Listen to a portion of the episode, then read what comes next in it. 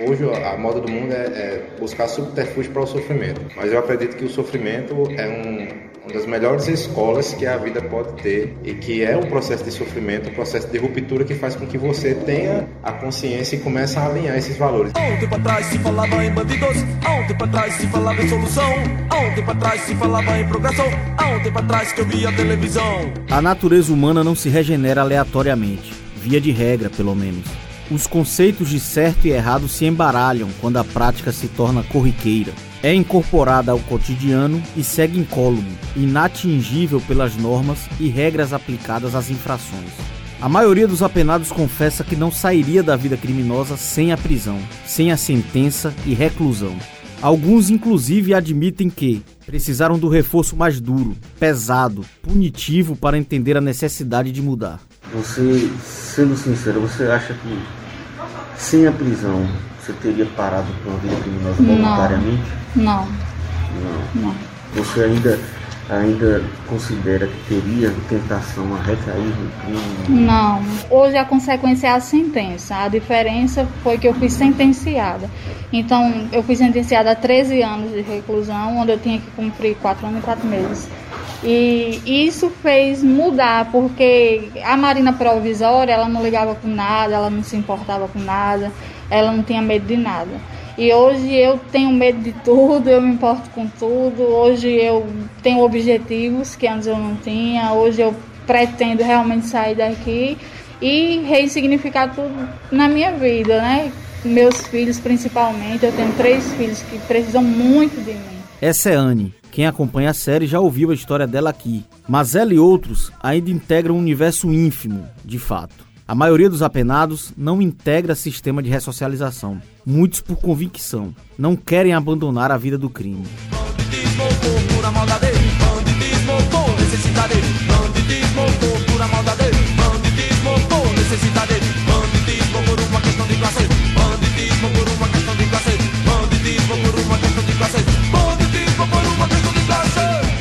Eu sou Marcos Tomás e este é o episódio de número 4 da série O Preço da Redenção.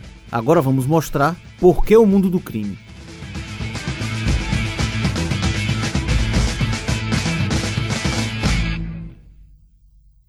Nós temos uma equipe de, de, de informação e inteligência interna. No ato que ele chega, é o momento que a gente vai fazer a triagem. Perguntar quem ele é, qual crime ele cometeu, se tem ligação com facção criminosa, se ele não tem, se ele tem convívio, se ele não tem, qual o grau de escolaridade, qual a profissão que ele tem ou não na parte de fora.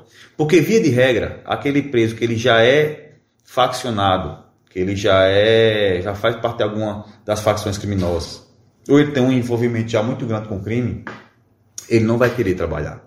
Ele não vai querer, entendeu? Porque ele quer descer para o convívio e ficar com os demais lá. Além do que, é, o estudo as facções hoje dentro das unidades prisionais ainda admitem. Quem quiser estudar, pode estudar, eles não têm barreiramento em relação a isso. Agora, em relação ao trabalho, sim, eles têm.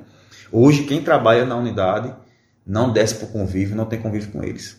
Todos que trabalham têm um pavilhão. É um pavilhão específico para quem trabalha, por não ter convívio com eles. Então, assim, a gente traça esse perfil e faz essa triagem no momento que ele chega, né? E dali a gente já, já, já, já atende a inserir no trabalho, dependendo do perfil do, do apenado.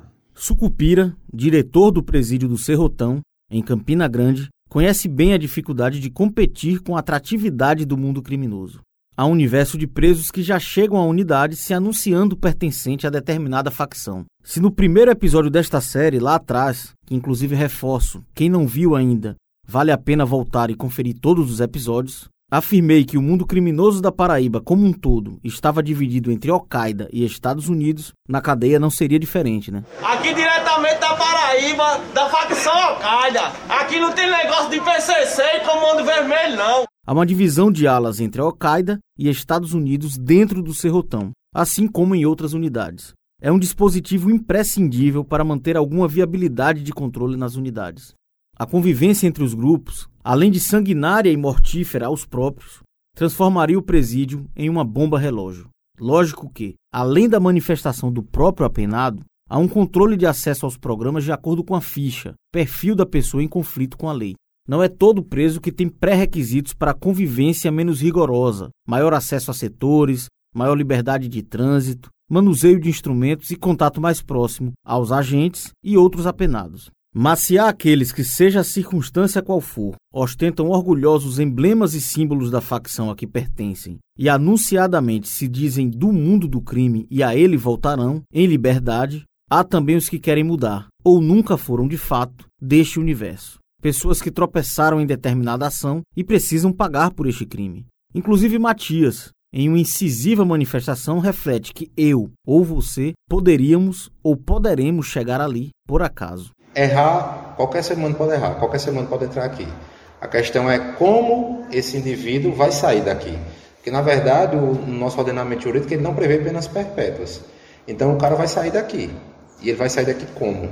Se ele vai sair igual se ele vai sair com uma mente transformada, né, ou se ele vai sair com uma mente revoltada para cometer até atos ilícitos piores, né? Uhum. Então, assim, qualquer cidadão de bem pode vir para cá.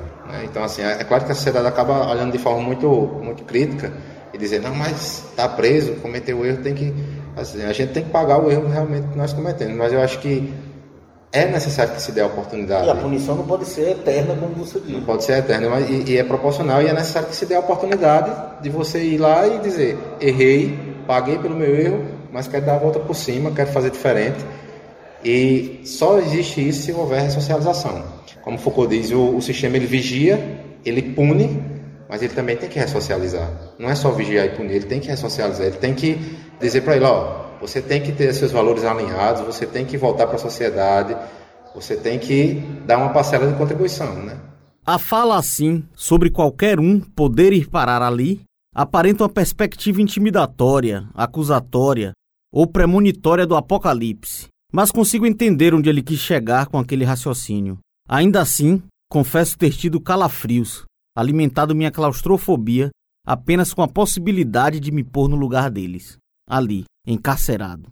Além de, claro, não ter instinto, nem passar por minha cabeça cometer algum crime para ir parar atrás das grades. Fui levado simplesmente pela retórica bem construída e ilustrativa, e a sensação de apenas me imaginar preso, privado de liberdade, é devastadora. Mas sigamos para o mundo real deles. Dentre os apenados em regime de ressocialização, a quantidade de desistências, retorno aos pavilhões comuns é baixíssimo, quase insignificante.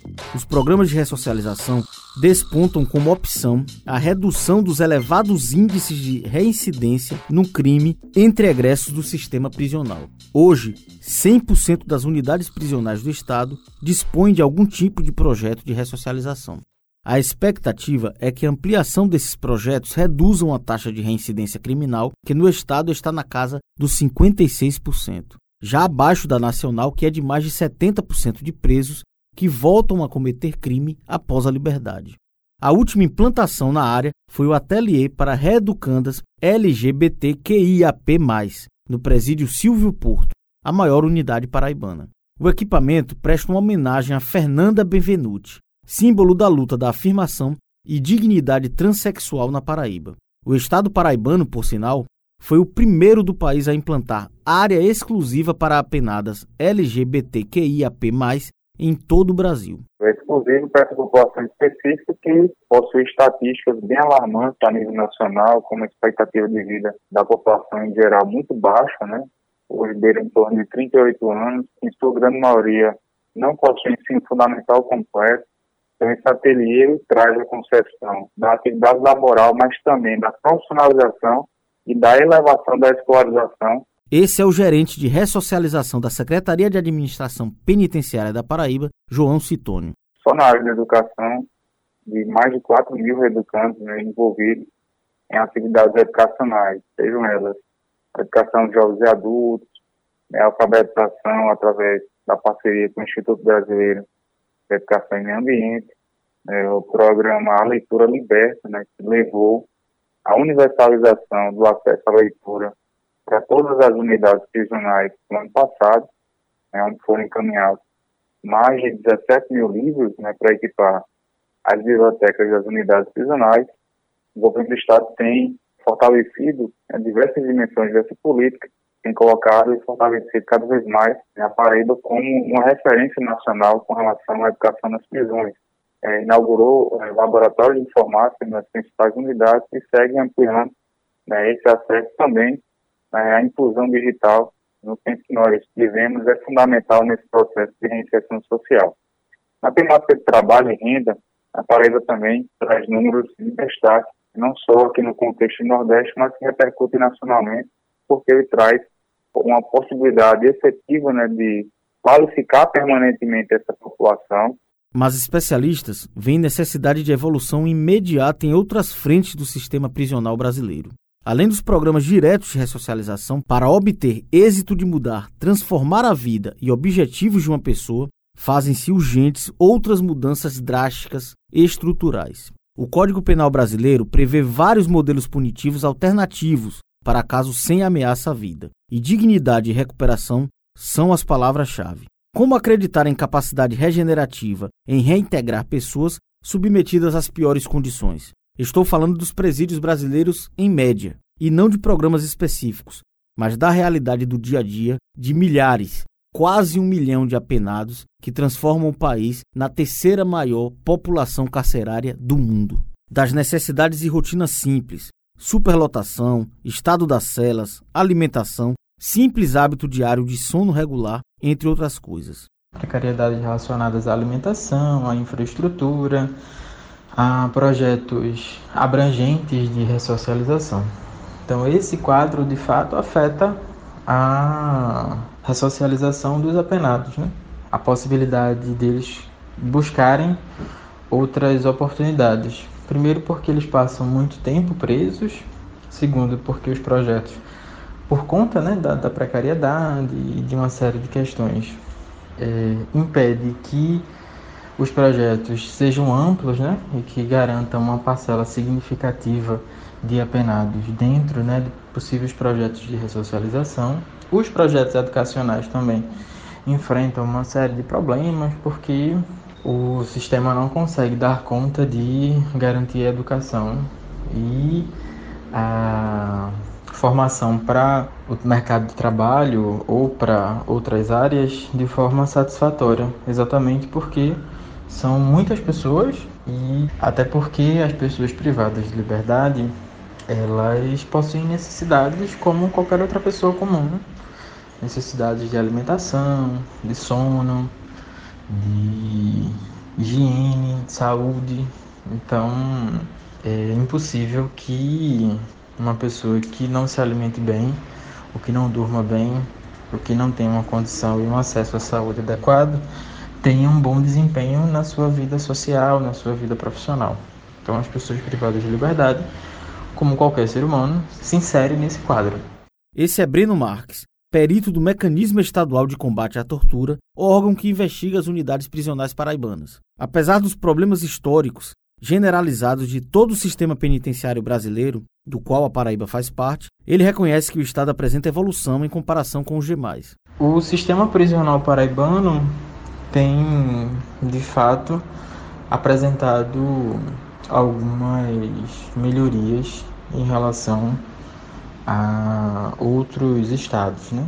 Primeiro porque a gestão do sistema prisional apresenta uma abertura e uma possibilidade de diálogo que é um pouco melhor do que nos outros estados. Então, isso favorece talvez a possibilidade de produzir e promover algumas políticas públicas. Fato é que, para além do estado dos presídios, em termos de punição, o primeiro método no Brasil continua sendo a reclusão e afastamento social. Nós somos um país que nasceu do genocídio indígena, em primeiro lugar. Nós somos um país que começou encarcerando e prendendo os índios. Não satisfeitos, nós atravessamos o continente e encarceramos africanos matamos esses africanos nas viagens, chegamos aqui explorando a sua mão de obra, e parte do que a gente vive hoje é resultado dessa formação da República. Né? Não acredito na prisão como meio de solucionar qualquer demanda social, qualquer problema que seja. Não acredito. Esse é João Luiz, fundador da ONG Eu Sou Eu, e membro da Comissão dos Direitos Humanos do Rio de Janeiro. Peço desculpas pela qualidade do áudio, mas o problema técnico foi da telefonia. Tentamos refazer a ligação e sempre esbarramos nessa chiadeira. Como o áudio é bastante pertinente ao tema, peço paciência e um pouquinho de atenção a mais para acompanhar o trecho a seguir. João Luiz é o único personagem nesta série além de Visas da Paraíba. Também é o único dentre alguém que passou pelo sistema prisional como condenado aqui na série, identificado com nome real. Usamos esse critério por se tratar de alguém que trabalha profissionalmente hoje, baseado na própria história. Depende e se vale da sua própria identidade em torno do seu projeto e das causas que defende. Não sendo assim, nenhum tipo de exposição causado pela série. Como eu falei, as causas de João são pautadas por experiências da própria vida dele o que a alguns pode respingar naquela máxima de legislar em causa própria, visto que o próprio é antipunitivista e já cumpriu pena de reclusão por estelionato, em um esquema milionário com alcance global, literalmente. O Fantástico de hoje começa com uma cena que parece saída de um roteiro de novela ou de cinema, mas aconteceu de verdade ontem no Rio de Janeiro. No meio do casamento, a polícia aparece e prende os noivos, os padrinhos e um monte de convidados. O golpe funcionava assim. Os bandidos conseguiam ilegalmente dados cadastrais de clientes de cartões em listas vendidas até pela internet. Depois, carteiros e prestadores de serviço dos Correios, que eram parte da quadrilha, desviavam esses cartões. Na maior parte das vezes, o golpe dava certo e então o grupo ia às compras e adquiria produtos eletrônicos, eletrodomésticos e caixas de bebidas. A câmera de segurança de um supermercado flagrou Maxwell e um comparsa ainda não identificado. Eles enchem dois carrinhos de produtos. A etapa final do golpe era vender as mercadorias a receptadores. Este fim de semana, 19 pessoas foram presas e oito delas estavam no casamento. Elas vão responder pelos crimes de estelionato, formação de quadrilha, lavagem de dinheiro e falsificação de documentos. Somadas, as penas podem chegar a 20 anos de prisão. Pelo jeito, a festa acabou.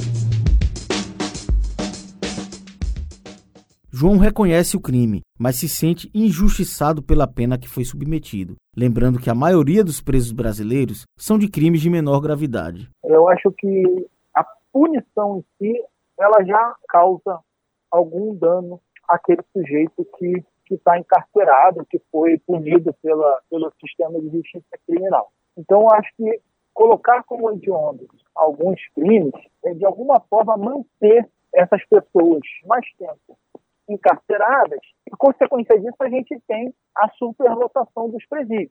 Hoje eu tenho que fazer tratamentos terapêuticos e alguns até à base de ansiolítico, antidepressivo, por conta do ambiente que eu vivi no encarceramento. E isso poderia ter sido evitado.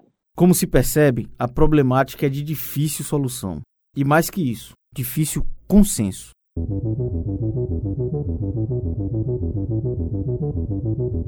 A gente tem de um lado a defesa fervorosa do aumento da truculência como elemento de combate à violência com repressão ostensiva, uso de força, armamentismo, redução de maioridade penal.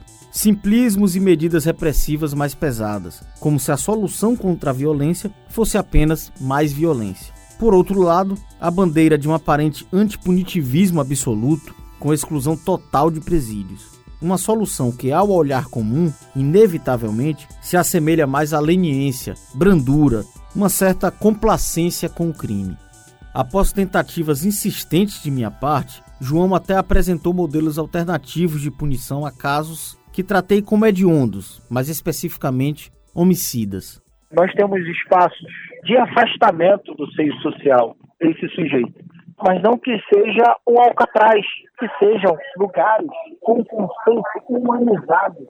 Por exemplo, algumas ideias de fazendas, colônias, são ideias que não surgem no debate sobre prisão e punição. Eu penso que campos, campos de trabalho, né, com, com direito de, de hora de sono, com direito à alimentação, e óbvio, esses campos afastados do seio social, isso é trazer para esse sujeito uma consciência de responsabilização do crime, mas também de preservação dos seus direitos, da sua dignidade humana. Aquilo que ele não respeitou quando violou o direito de outra pessoa, ele está tendo respeitado. E dessa forma, há de se produzir nesse sujeito essa consciência. Ele passa pela punição sem a humilhação. Ele passa pela responsabilização sem a degradação. E eu não falo isso como um inocente que quer ver um homicida que violou várias vidas em campos verdejantes e tudo mais. Eu quero ver é, é, é, o cara sendo responsabilizado. Mas quando ele voltar ao meio social, quando ele for reinserido ao seio social, ele volte entendendo o que é preservação de direitos, o que é dignidade humana. E existe todo um, um, um planejamento para que isso aconteça colocá-lo em um, em um espaço distanciado do centro social é o meio, mas trabalhar a consciência, a educação, trabalhar a saúde mental dessa pessoa, tudo isso vai trazer materialidade para o Estado, traçar o perfil daquele sujeito. E saber se ele está apto a, a, estar de volta no contexto de sociedade ou não, se ele precisa ficar permanentemente nesse lugar mas é um lugar que, que é totalmente diferente de prisão. Mas não há uma definição muito clara dessa proposta, menos ainda da aplicabilidade no Brasil ou exemplo de modelo similar adotado em outros países, o que torna um tanto disforme ou simplesmente utópica a defesa de antipunitivismo extremo, sem previsão objetiva de substituição do método atual. Mesmo sendo corrente difundida com prática já em andamento como a justiça restaurativa, a JR prevê a busca por consenso e soluções alternativas construídas entre as partes envolvidas, no caso vítima e agressor. Mas isso é um tema que por si só mereceria uma série exclusiva à parte. Fato é que, em um país tão violento, de realidades tão complexas, o extremismo de teses tão distantes entre si e radicais em seu escopo apenas afasta a sociedade e dificulta o debate. Estes opostos tão extremados tornam quase impossível o estabelecimento de um modelo mais viável para superar esse panorama insustentável da violência no Brasil e separa, divide o verdadeiro cerne da questão em partes desconexas, que não dialogam entre si. Assim, independente do enviesamento de um lado ou outro, o debate sobre dignidade, capacidade restaurativa do que o Estado oferta ao cidadão condenado é mais que válido, imprescindível e urgente. Mas isso também é um amplo e profundo debate para uma série própria, apenas dedicada à temática. Voltando à realidade da ressocialização na Paraíba, entre os reeducandos do Serrotão, conversei com um sentenciado pelo artigo 121. Lembra da linguagem de crimes entre os presos? Esse é o código que indica homicídio. Se falamos de obstáculos e desafios de pessoas comuns tentando se reintegrar à sociedade, o que dizer de um policial preso por matar outro homem? Veron, policial civil, estava de folga em um bar quando, durante um desentendimento, se envolveu em uma briga e, após ameaçado, disparou contra o oponente. Ele estava embriagado, veio me agredir, eu estava armado, saquei da arma, ele ainda veio para cima de mim. Eu efetuei o primeiro tiro e pegou na barriga. Aí aquele tiro na barriga foi o que ocasionou uma hemorragia e ele veio a falecer. Foi um tiro só. O ato, segundo ele, motivado por bebedeira, autodefesa e imprudência, custou, além da prisão, a perda da farda, renda, atividade, casamento, posição social, honra e tudo mais. É nítido o desconforto, vergonha mesmo dele pelo crime cometido, em um momento tão banal, mas que redirecionou toda a sua vida. Além do trabalho na cozinha do Serrotão, ele também aderiu ao programa de remissão pela leitura e é um dos reeducandos aprovados no Enem vai cursar letras no Instituto Federal, de modo remoto, assim como mais cinco apenados no Serrotão, já habilitados com tablets, cada um em cursos e instituições diferentes, de acordo com as notas e opções individuais. Aliás, apenas na Paraíba, 224 apenados foram aprovados no último Enem, crescimento de quase 100% comparado ao ano anterior. Um dos fatores que a mim evidenciou o grau de sinceridade no relato dos apenados mesmo em processo de ressocialização, tanto no Júlia Maranhão quanto no Serrotão, foi a confissão de que, sem a prisão, provavelmente não abandonariam o crime voluntariamente. Isso se aplica desde as mulheres condenadas por tráfico de drogas, ao usuário plantador de uma horta de cannabis caseira, até ao cabeça de um milionário golpe no INSS. A grana fácil, o hábito de conviver com mais luxo e a sensação de impunidade são passaportes viciantes. É como interpreta o próprio apenado Matias. Ele cita quando na mente da pessoa há uma naturalização do ato criminoso, em metáfora muito ilustrativa que ele associa a uma prateleira de valores. Costumo dizer que na vida nós temos uma prateleira de valores e há valores que são importantes, mas tem valores que tem que estar acima de outros. Por exemplo, a coragem ela é um valor muito importante, mas se a sua coragem na sua prateleira estiver acima do respeito à vida, você se torna um homicida. E você tem tanta coragem que você tem a coragem de matar uma pessoa. Se você é uma pessoa ambiciosa, uma pessoa gananciosa, é um valor importante. Só que ela tem que estar abaixo da honestidade. Porque se ela chega na honestidade, bate e volta, então os valores da sua vida estão alinhados. E eu acho que os meus valores estavam desalinhados.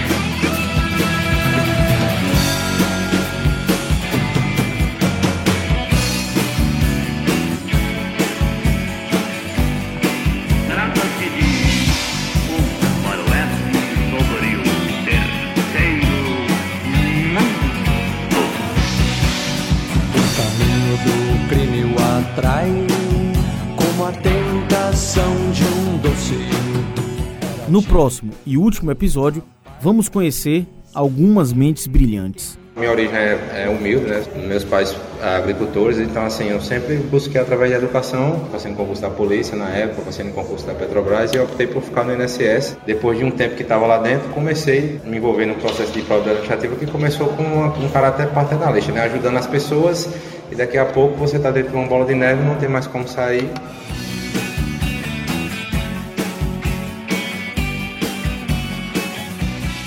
O podcast O Preço da Redenção é uma produção da Rádio Tabajara, emissora da Empresa Paraibana de Comunicação. Eu sou Marcos Tomás, responsável pelas entrevistas, produção, pesquisa e roteiro desta série. O trabalho de edição foi de João Lira, que dividiu comigo também a montagem final. A triagem dos áudios foi de Luiz Monteiro, Ana Clara Cordeiro e João Lira. Me auxiliaram na captação das entrevistas, registros de imagens e no batismo dos nomes fictícios Romana Ramalho e Cal Newman. A série é toda embalada pelo disco Sobrevivendo no Inferno dos Racionais MCs. E este episódio usou também trechos de músicas de Ira e Chico Sainz, além de trechos dos programas de TV Fantástico, da Rede Globo e do Jornal da Band.